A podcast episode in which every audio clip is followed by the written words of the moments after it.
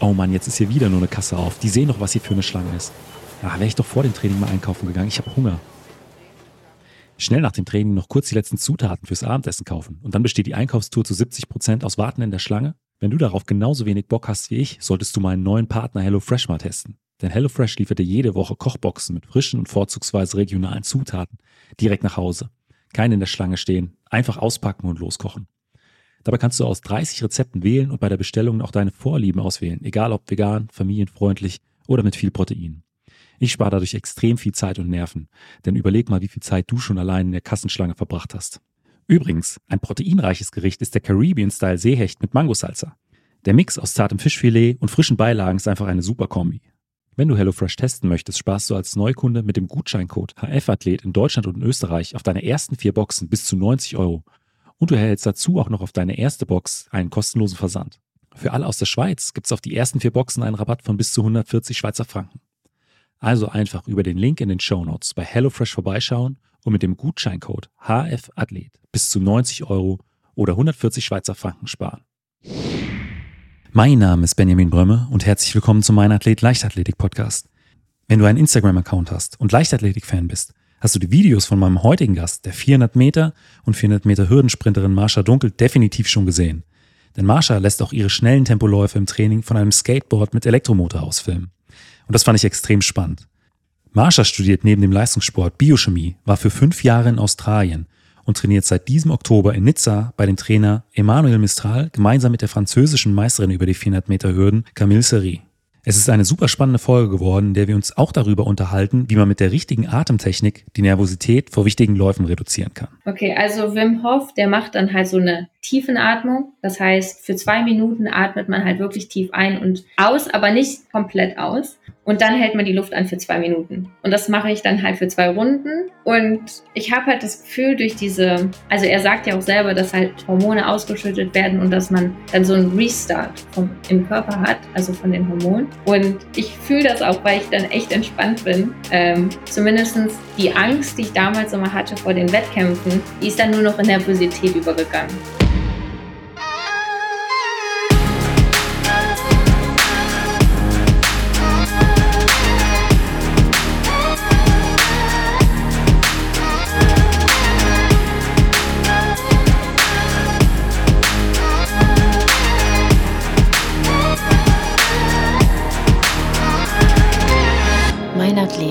Leichtathletik-Podcast aus Frankfurt am Main. Herzlich willkommen, Marsha. Ja, danke schön. Marsha, es freut mich, dass du heute Abend die Zeit noch für eine Folge gefunden hast, denn ich habe eben noch eine Story von dir gesehen, die du vor ja einer guten Dreiviertelstunde gepostet hast und ich muss auch gerade mal rüberschielen. Äh, und zwar, eure Trainingseinheit bestand heute aus 3x300, 6x150, dann 4 Minuten 30, wahrscheinlich dann 30, 30, also 30 Sekunden Belastung, 30 Sekunden Pause und dann zum Schluss nochmal 3x400 Meter. Ist das so richtig? Ja, genau. Das war schon eine richtig harte Einheit. Vor allen Dingen unser Trainer, der hat halt Anfang der Saison so einen kleinen Test gemacht mit viermal drei Minuten. Und daraus hat er halt eine Tabelle erstellt mit unserer Maximalzeit. Und dann jede Woche wird halt dann angepasst, wie viel wir laufen sollen. Und genau, es sind halt die Läufe heute gewesen mit sehr kurzer Pause, also nur 30 Sekunden Pause oder einer Minute. Aber man fühlt sich dann halt richtig gut danach, wenn man das dann fertig ja. gelaufen hat. Ja, im Vorfeld ist das dann schon immer so ein bisschen vielleicht auch beängstigend, wenn man da sieht, was da auf dem Trainingsplan steht und was da auf, auf einen zukommt. Aber wenn man es dann äh, geschafft hat, dann äh, ja, ist es auch immer so ein Stück weit befreiend und äh, man ist auch immer so ein bisschen stolz auf sich. Also so ging es mir früher zumindest. Oh ja, total. Also vor allen Dingen, das war jetzt die erste Einheit so, weil wir hatten die letzten paar Wochen halt drei Minuten, vier Minuten Läufe sowas gemacht mit drei Minuten Pause und das ging. Und dann meine Trainingskollegin, die meinte dann so, ah, heute wird einfach. Also die Franzosen sind da so, ah, das ist ganz cool, ganz, ganz entspannt. Und ich so, Cammy, das ist nicht entspannt. Und danach, wir waren alle einfach am Boden danach. Also sterben zusammen. So muss das sein. So von auf einer Skala von 1 bis 10 äh, von der Schwierigkeit her, äh, wo, wenn 1 ein ganz entspanntes Training war und 10 ähm, ja die absolute, das absolute Maximum, wo würdest du das heute äh, ansiedeln? Mhm, zwischen 6 und 7 wahrscheinlich. Also da geht schon Tatsächlich? noch was. Ja, Ich muss sagen, letzte Woche war ein bisschen anstrengender, ähm, weil wir halt überpaced haben. Also wir waren halt schneller als die Zeiten und dann halt am Ende hinaus, da ging dann gar nichts mehr. Vor allen Dingen, ich versuche gerade meine Technik umzustellen und die Muskeln, die sind das noch nicht gewohnt und dann sind die einfach komplett auseinandergegangen. Also, ja. Deine Technik bei den 400 Hürden oder äh, äh, allgemein im, im, im Sprintbereich? Äh, ja, beim Laufen, weil mein Cadence, ich weiß, Schrittlänge, genau, äh, die ist relativ kurz, was es dann halt schwieriger macht, schneller zu laufen, weil ich halt viel mehr arbeite. Und ja, ich hatte mich halt letztes ja. Jahr auch verletzt und ich glaube, das liegt halt auch ein bisschen daran, dass ich halt, ich laufe halt sehr weit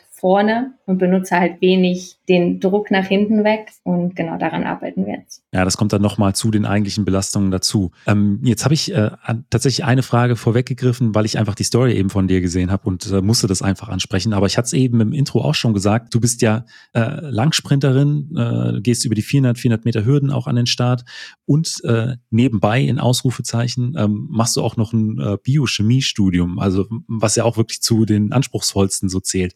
Das ist meine Frage, wie bekommst du das alles unter einen Hut? Ja, also ich bin ja schon was älter. Das heißt, man weiß halt schon, wo die Priorität liegt. Ähm, das ist dann einfach viel Disziplin, Time Management und man guckt halt wirklich, was ist wichtig und was ist nicht wichtig. Ähm, ich gucke mir halt am Anfang einer, ähm, eines Semesters immer an, wie die Altklausuren aussehen. Dann weiß ich ungefähr auch, was die Themen sind. Und dann, wenn ich halt die Themen durchgehe, dann brauche ich halt zwei Wochen dafür, um das zu lernen. Und ja, also was schwierig ist, ist halt die Praktikas unter den Hut zu bekommen, weil wir halt immer von neun bis sechs Praktika hatten. Und dann musste man halt danach alleine trainieren. Deswegen habe ich auch eine Saison keine Wettkämpfe gemacht. Aber ja, wenn die dann einmal durch sind, dann kann man halt ganz normal weiter trainieren.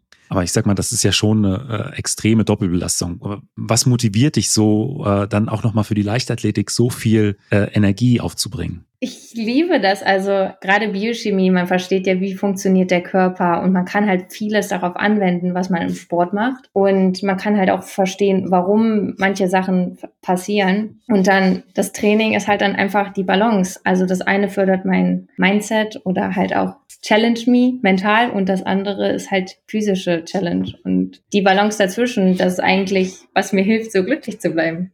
Also äh, ziehst du im Prinzip aus beiden Sachen äh, auch äh, ein wenig deine Kraft, kann man das so sagen? Ja, total. Also ich liebe das. Manchmal verfalle ich einfach in Bücher. Also ich hatte jetzt auch für meine Bachelorarbeit ein Buch gelesen, das hieß Brain and Pain. Und da ging es halt darum, wie der Schmerz so im Körper entsteht und wie komplex das ist. Und ich glaube, ich habe das Buch in zwei Tagen gelesen, weil das einfach so interessant ist. Und dann freue ich mich darüber total. Und dann komme ich halt schon zum Training mit so einer ja. guten Laune. Und dann will ich natürlich auch richtig gut laufen, weil mein Umfeld halt auch so gut ist. Und dann, ja. Passt das dann einfach alles? Ja. Aber wie bist du denn irgendwann ein, eigentlich mal zur Leichtathletik gekommen?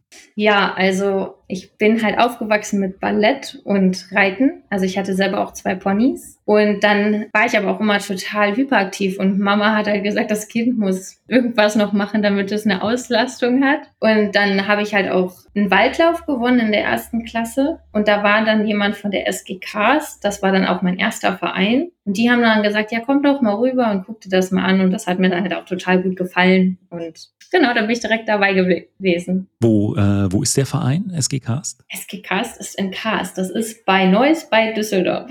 Also ein ganz kleiner Ort. Ah, okay. Ja. Und ähm, äh, ich könnte mir vorstellen, äh, in, in dem Alter war natürlich der Langsprint noch äh, kein Thema. Also da äh, wird in den ersten Jahren wahrscheinlich erstmal so die, die Kinderleichtathletik äh, im Fokus gestanden haben.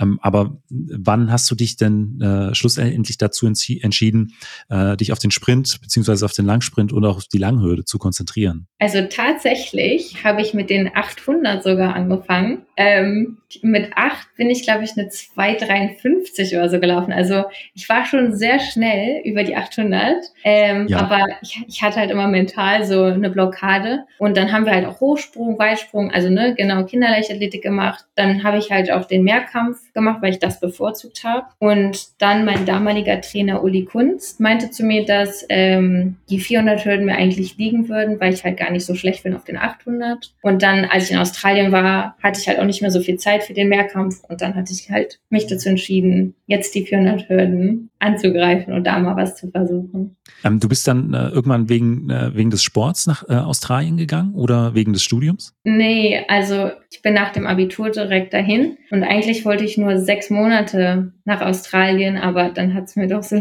gut gefallen, dass ich jedes Mal verlängert habe und nach fünf Jahren habe ich dann doch mal gesagt, jetzt muss ich studieren und dann bin ich doch zurückgekommen. Wow. Hast du in der Zeit aber auch in Australien weiter Leichtathletik gemacht oder war das dann tatsächlich eine Sportpause und erst nachdem du zurückgekommen bist, äh, bist du dann wieder in die Leichtathletik eingestiegen? Ja, also ich hatte, glaube ich, zwei Monate Pause gehabt und dann hatte ich bei der Sydney Uni, die haben auch so einen Sportverein, bin ich halt da in die Leichtathletik gegangen, aber es hat mir dann nicht ganz so gut gefallen. Dann habe ich, glaube ich, noch mal ein Jahr Pause gemacht und dann habe ich wieder angefangen. Aber ich muss ganz ehrlich sagen, meine Leistung in Australien war nicht wirklich gut. Ich habe auch viel alleine trainiert und ja, ich weiß nicht, das mit dem Trainer hat nicht so ganz gut gepasst. Der Trainer war super, super lieb und die Gruppe war auch toll, aber so, wenn ich jetzt gucke, was ich jetzt trainiere und was ich da trainiert habe, das sind halt Welten. Und genau, das erklärt auch, warum meine 400 Meter Zeiten relativ langsam waren. Vom, äh, ähm, wo waren da die größten Unterschiede? Also war das äh, der, der Trainingsaufbau, waren das die Bedingungen oder ähm, was würdest du sagen, sind da so insgesamt die größten Unterschiede zwischen der australischen Leichtathletik und der hier in Deutschland? Ja, das ist eine gute Frage. Also ich habe auch mit ähm, Annelies Ruby und Jess Thornton trainiert und die sind halt beide zu Olympia gefahren zu dem Zeitpunkt, also 2016. Ähm, aber die trainieren beide mehr über den Sprint. Also die machen halt 150er und sowas auf Wiederholung. Aber ich bin halt, ich habe nicht so viele Sprintfasern, also diese Fast-Twitch-Fasern. Ähm, ich komme halt eher vom Umfang, eher von den längeren Läufen. Und die habe ich da halt ja. gar nicht gemacht. Und ich habe halt auch keine Dauerläufe gemacht. Ähm, ja, also das ja, Programm hat einfach nicht zu dem gepasst, was mein Körper braucht. Das erklärt auch, äh, ähm, dass du gesagt hast, die Trainingseinheit von vorhin äh, würdest du bei so einer 5 oder 6 ansiedeln. Ich habe ja früher äh, Kurzsprint gemacht, 100, 200, äh, auch ab und zu mal einen 400 Meter Sprint und ich hätte die Einheit, wenn ich jetzt nochmal so drüber gucke, eher so bei 9 bis 10 angesiedelt. ähm, da, das ist, glaube ich, dann auch schon äh, so ein Indikator dafür, äh, dass man sagen kann, okay, da ist jemand eher mit Fast-Switch-Fasern äh, oder eher mit, äh, mit Ausdauernden. Ähm, aber bei wem trainierst du denn dann heute? Ja, also der, äh, mein Trainer heißt Emanuel Mistral. Wir nennen ihn alle Manu, wenn ich es jetzt richtig gesagt habe. Ähm, der ist der äh, Trainer von Camille Seri, die ist äh, die französische Meisterin äh, in Frankreich, also über die 400 in der Halle und 400 Hürden draußen. Und mit ihr hatte ich sogar in 2020 schon mal trainiert. Und genau, das heißt, da habe ich die kennengelernt vor Corona, hatte sechs Wochen bei denen mittrainiert und dann kam ja leider Corona, deswegen konnte ich nicht weitermachen, aber ja, dann hat das halt jetzt ganz gut gepasst. Das bedeutet aber auch, dass du äh, nicht in Deutschland trainierst. Richtig, aber ich habe einen deutschen Verein für die deutschen Meisterschaften natürlich. Ähm, in, in, du startest für, äh, für welchen Verein dann in 2023? Also ich habe jetzt einen Vereinwechsel gemacht und starte jetzt für den LTDSHS Köln. genau. Ah, okay.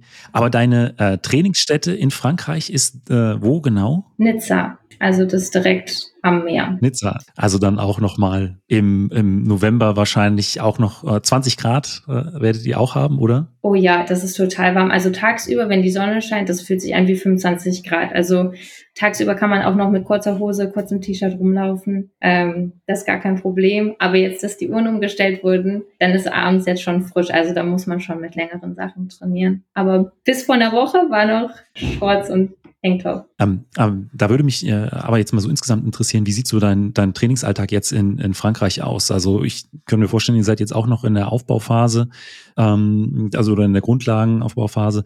Wie viele Trainingseinheiten machst du da momentan so in der Woche und wie sieht so eine typische Woche aus von Montag bis Sonntag? Ähm, das variiert ein bisschen, aber ich habe, wir haben so sechs Wochenblöcke und das rotiert auch innerhalb des Programms, würde ich sagen. Ähm, wir haben halt immer einmal Aerobi. Wir, normalerweise ist das Mittwochs. Diese Woche haben wir es halt heute gehabt. Dann morgen haben wir Bergläufe. Dann Mittwoch haben wir Sprints, glaube ich. Und dann Donnerstag habe ich Krafttraining, aber halt auch Kraft ähm, für meine Schwächen, also gerade meine Beuger und Gluteus, das sind halt so Muskeln, die ich nie benutze. Da arbeite ich dann mit dem Trainer zusammen. Und dann Freitag machen wir Techniktraining, Sprints und dann Samstag nochmal Krafttraining. Genau. Also der Umfang. Also sechs Einheiten. Ja, sechs Einheiten, jeweils um die zwei Stunden. Und mein Trainer sagt halt, er möchte Qualität anstelle Quantität. Ähm, genau, das ist halt auch jetzt wieder eine Umstellung, weil letztes Jahr habe ich halt zeitweise 20 Stunden die Woche trainiert, aber mein Körper fand das anscheinend nicht ganz so gut. Deswegen bin ich jetzt mal gespannt, was dabei rauskommt. Und du hattest, ähm, ich glaube, da haben wir im äh, Vorfeld auch des Interviews äh, kurz drüber gesprochen. Ähm, äh, am Anfang der Vorbereitung hattet ihr so eine Leistungsdiagnostik äh, bei deinem Trainer, um dann festzustellen oder um anhand der Ergebnisse dann die äh, Trainingsinhalte so ein wenig anzupassen. Wie sah das denn äh, da aus genau? Also der hat verschiedene Tests gemacht. Also einmal war halt viermal drei Minuten laufen mit drei Minuten Pause und da geht's dann halt drum, wie weit kannst du in drei Minuten laufen. Und bei mir waren das so zwischen 870 und 820 Meter. Das heißt, jetzt habe ich halt die Vorgabe, mindestens 830 Meter, glaube ich, oder 850 Meter zu laufen, ja. wenn wir die Einheit machen. Ähm, dann haben wir dasselbe auch für äh, Musku, also Krafttraining gemacht. Einmal gucken, wo ist unsere maximale Stärke und dann genau wird das Training so angepasst für die Folgewoche. Was waren da so für Übungen mit dabei?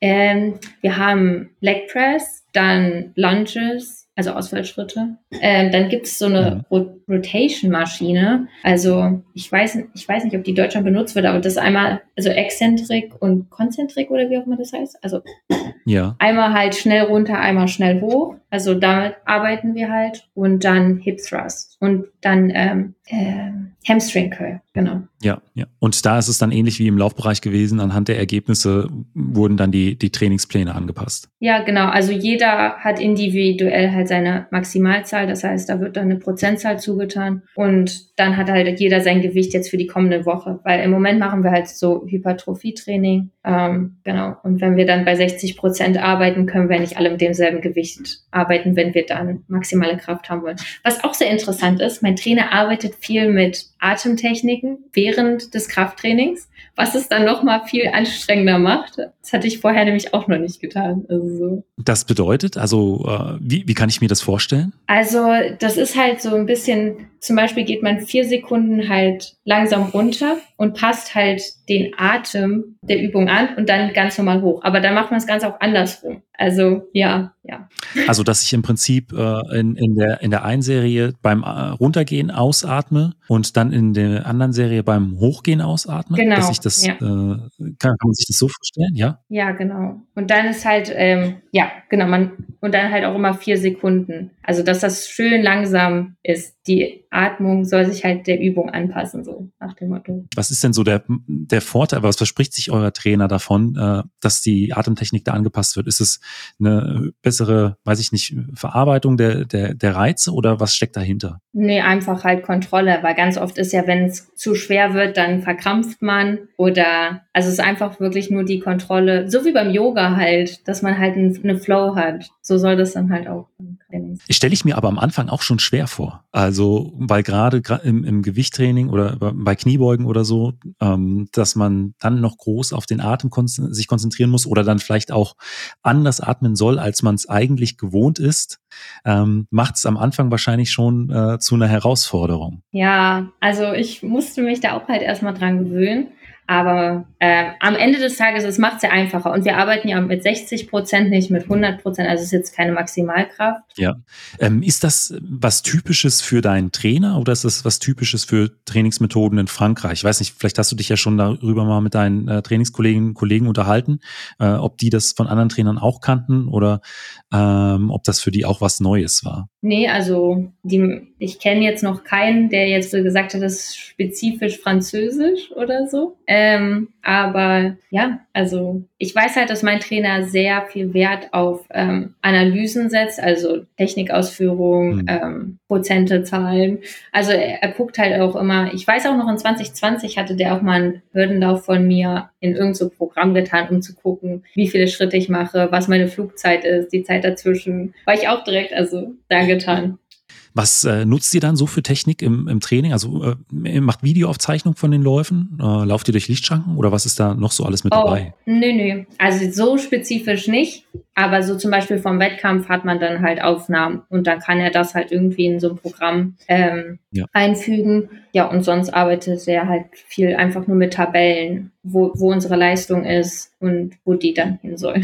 Also im Prinzip dann auch mit, äh, mit Trainingstagebüchern, wo dann die einzelnen Leistungen der, der Einheiten mit, mit erfasst werden. Ja, also ich habe ähm, ich hab ein Trainingstagebuch, aber ich habe auch noch zusätzlich von meinem, ähm, ich weiß gar nicht, ist mein Kraft Trainer oder so ist, ähm, der hat so ein Survey gemacht, den muss ich immer morgens nach dem Aufstehen und dann abends nach dem Training ausfüllen. Und da, daran, also dann tauscht er sich halt auch mit meinem Trainer aus. Und dann wird halt besprochen, zum Beispiel, wie viel Muskelkater habe ich, ähm, wie müde bin ich, habe ich irgendwelche Schmerzen. Und das dann halt einfach, um zu gucken, ob das Training jetzt zu viel ist oder ob ich zum Beispiel durch meine Uni zu viel Stress habe, dann hat das natürlich auch eine Auswirkung ja. auf äh, mein Training. Genau. Und das wird auch täglich im Prinzip äh, kontrolliert, dass du äh, ja. morgens, abends ein Feedback gibst. Genau. Ja, es ist schon spannend. Also tatsächlich schon viel auch mit, äh, mit, mit Daten, die da äh, mit ins Training einfließen.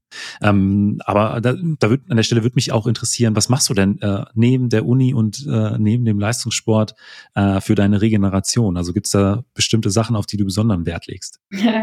äh, gute Ernährung. Also ich liebe gesund essen, hört sich vielleicht langweilig an, aber Gemüse ist wirklich bei mir Nummer eins. Ähm, und dann, ich mag halt kalte Duschen, vor allen Dingen so nach Einheiten wie heute, ähm, finde ich, Wechselbäder ist wirklich das, das Geheimrezept. Äh, viel schlafen, ich lege sehr viel Wert drauf, ähm, viel zu schlafen. Also meistens gehe ich immer um zehn ins Bett und dann stehe ich halt um sieben auf. Sonst halt einfach gucken, was der Körper macht. Ich roll mich halt auch total gerne aus. Ähm, ist halt nicht mein, so gern gesehen von allen, aber mein Körper mag es. Tatsächlich gibt es da ähm, ähm, bei dir in der Trainingsgruppe auch, auch äh, Kritik? Also bei dein, dein Trainer sieht es nicht gern, oder? Ähm? Ähm, nö, Kritiker jetzt nicht. Also von meiner vorherigen Trainingsgruppe weiß ich, dass ich das halt nicht so oft machen sollte, weil das dann halt die Spannung zu sehr aus den Muskeln rausnimmt. Ja. Aber persönlich habe ich halt das Gefühl, wenn man das jetzt nicht stundenlang macht, dann hilft das, dass man irgendwie flexibler ist. Also ich merke das auf jeden Fall an meiner Schrittlänge. Ja. Manchmal fällt es mir halt einfacher und manchmal schwieriger. Was, ähm,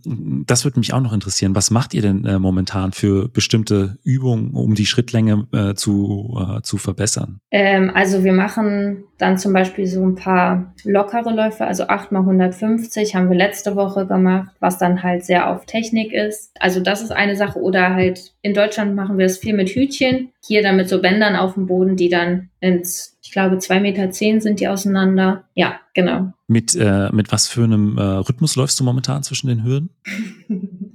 oh Gott, ich habe keinen Rhythmus. Also es ist sehr, ähm, ich bin halt ein totaler Anfänger, weil ich halt fünf Jahre in Australien mir Hürdenlaufen selber beigebracht habe, was eine Katastrophe ist. Jetzt die Fehler alle auszubügeln.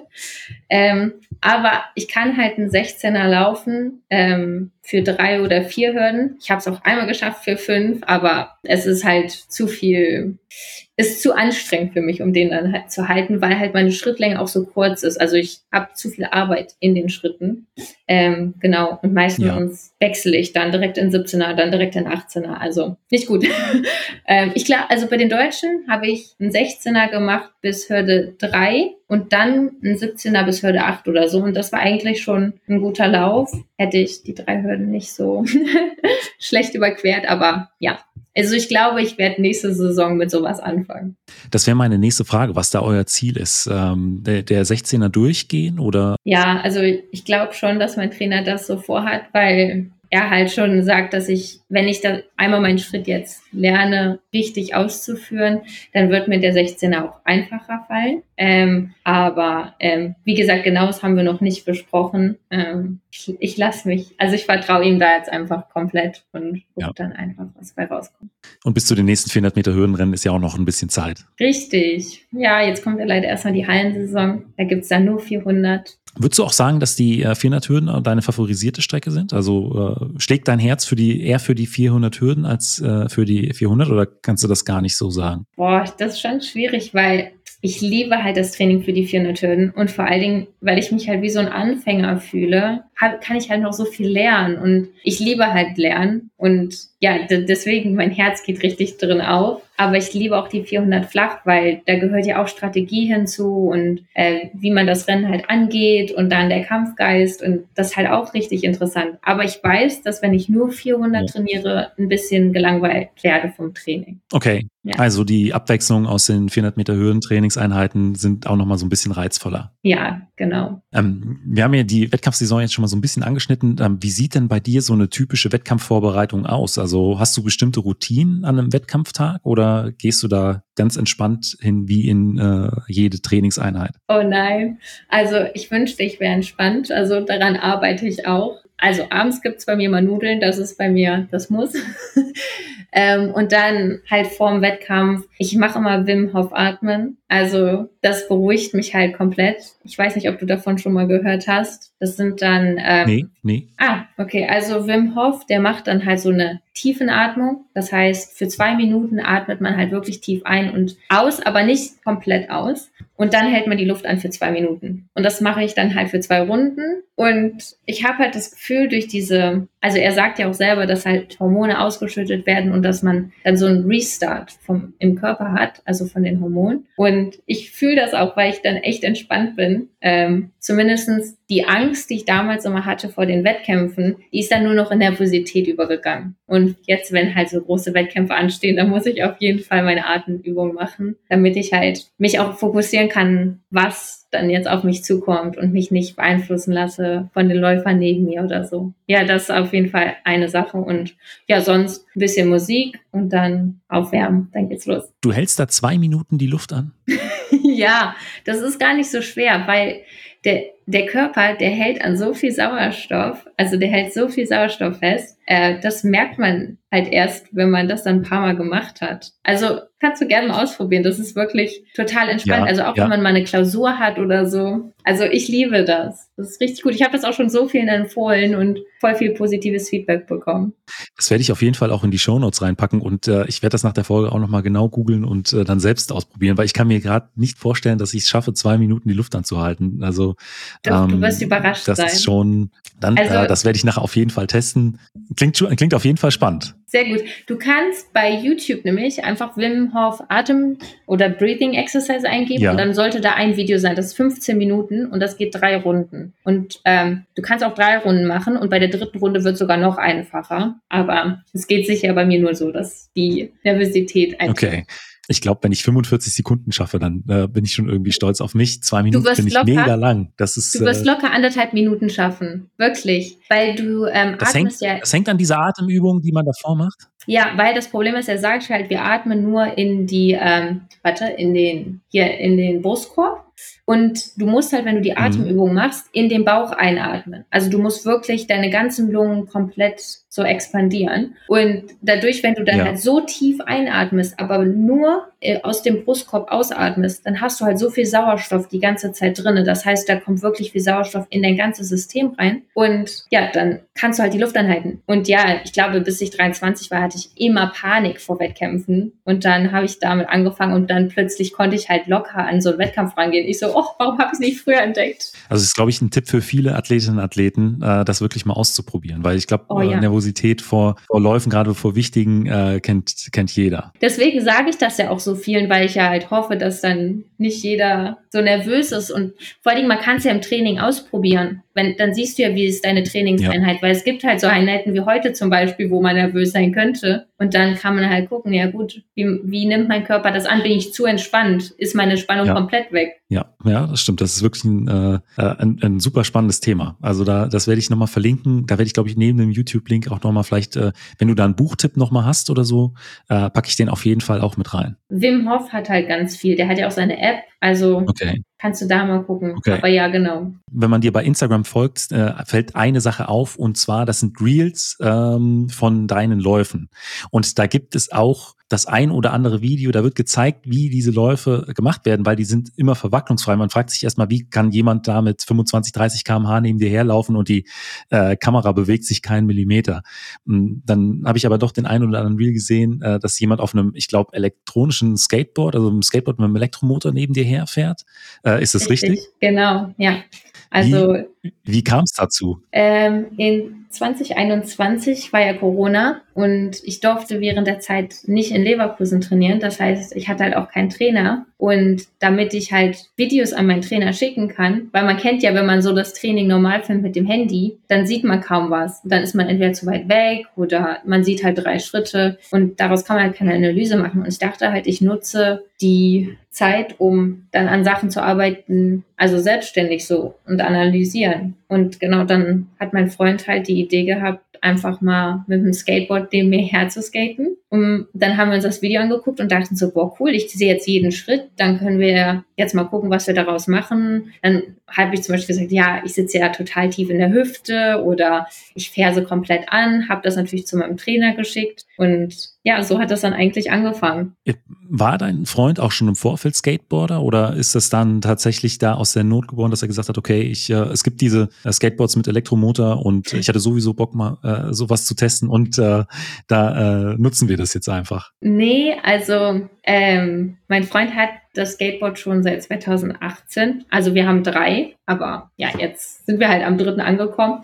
Ähm, und der hat halt das halt immer benutzt anstelle Public Transport, also anstelle Bus und Bahn, weil man damit halt schneller überall hinkommt. Du hast ja einen Motor und dann stehst du nicht im Stau, du kannst halt auf der Straße fahren oder auf dem Fahrradweg.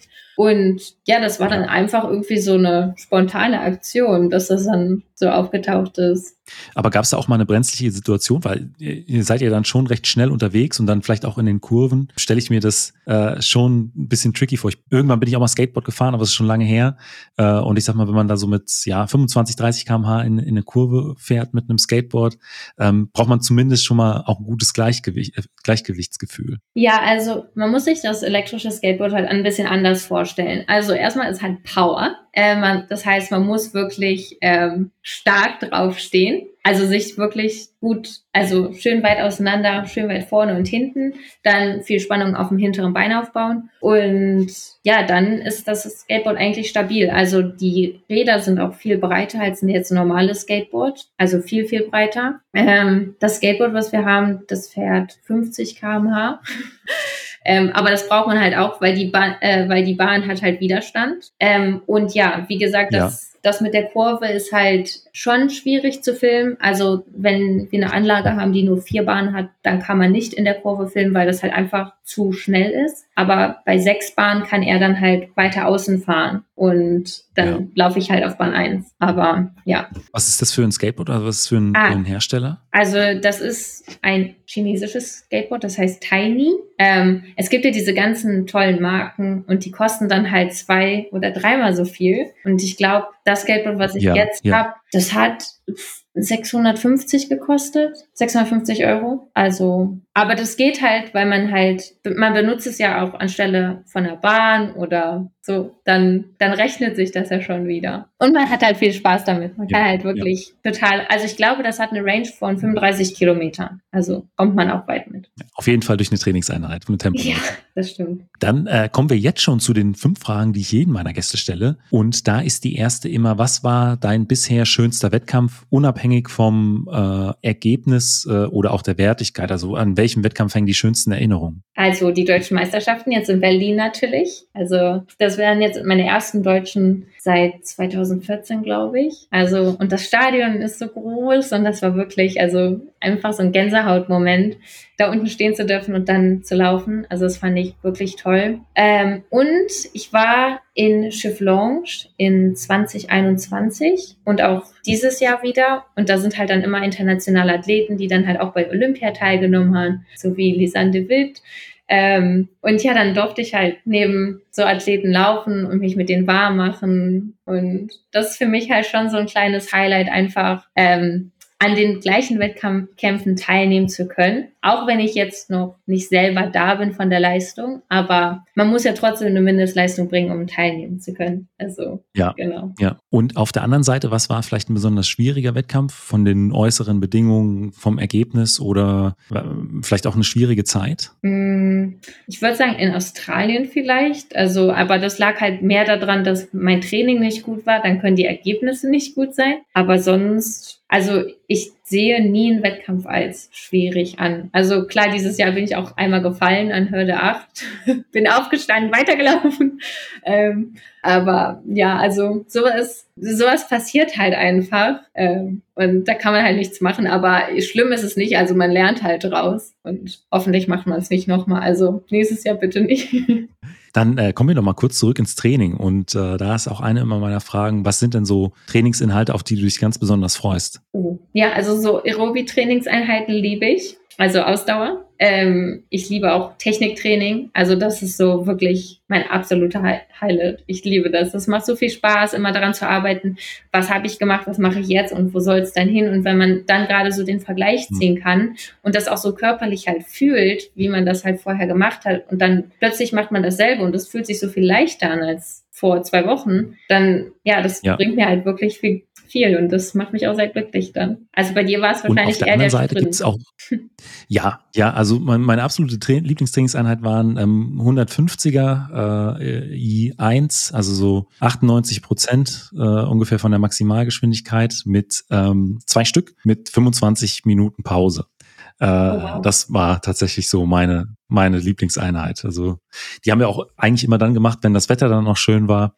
Ähm, also das ist äh, eine ne Einheit, an die ich mich gerne zurück erinnere.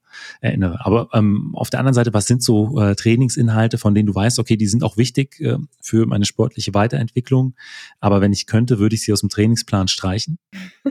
Krafttraining, ganz klar. aber ich kann es halt nicht rausstreichen, ja. weil das ist wirklich mein Defizit. Also ich habe nie wirklich Krafttraining gemacht ähm, und das spiegelt sich ja dann natürlich auch wieder, wenn man dann halt nicht so viel Power hat wie die anderen Athleten. Ähm, dann läuft man natürlich auch nicht so schnell und genau, deswegen, jetzt mache ich umso mehr Krafttraining. Jetzt bin ich mal gespannt, was dann dabei rauskommt. Gibt so eine Übung, die da besonders raussticht? Ja, ja Hip Thrusts ja. sind wirklich ähm, böse. Also ich mag sie, aber ich bin zu schwach dafür. Also bis jetzt, das macht es dann halt umso schwieriger und auch ähm, Leg Press. Also ja, ich weiß es nicht. Und natürlich Armübungen finde ich halt auch immer. Also wie gesagt, Krafttraining ist jetzt nicht so. Also doch das komplette Kraftprogramm. ja, ich glaube schon. Dann äh, kommen wir jetzt schon zur äh, letzten Frage und die ist immer, was würdest du jüngeren Athletinnen, Athleten oder vielleicht auch deinem jüngeren Ich mit auf den Weg geben wollen? Hm, gute Frage.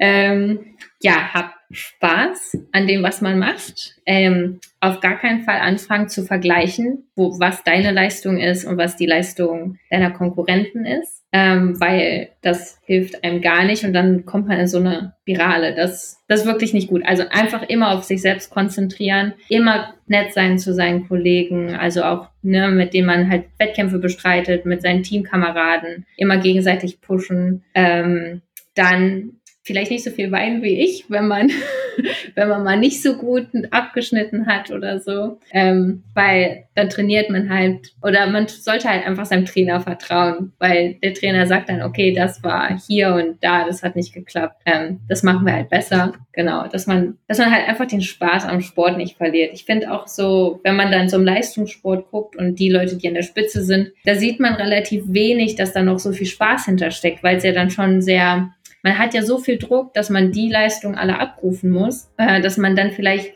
vergisst, warum man damit angefangen hat. Und genau, deswegen Spaß immer beibehalten, weil dann kommen die Leistungen auch. Marsha, vielen Dank für deine Zeit. Ja, vielen Dank für die Einladung. Falls dir die Folge gefallen hat, gib mir doch einfach eine Bewertung bei Spotify oder Apple Podcast. Außerdem freue ich mich sehr über dein Feedback per E-Mail oder auch auf Instagram. Vielen Dank und bis zum nächsten Mal.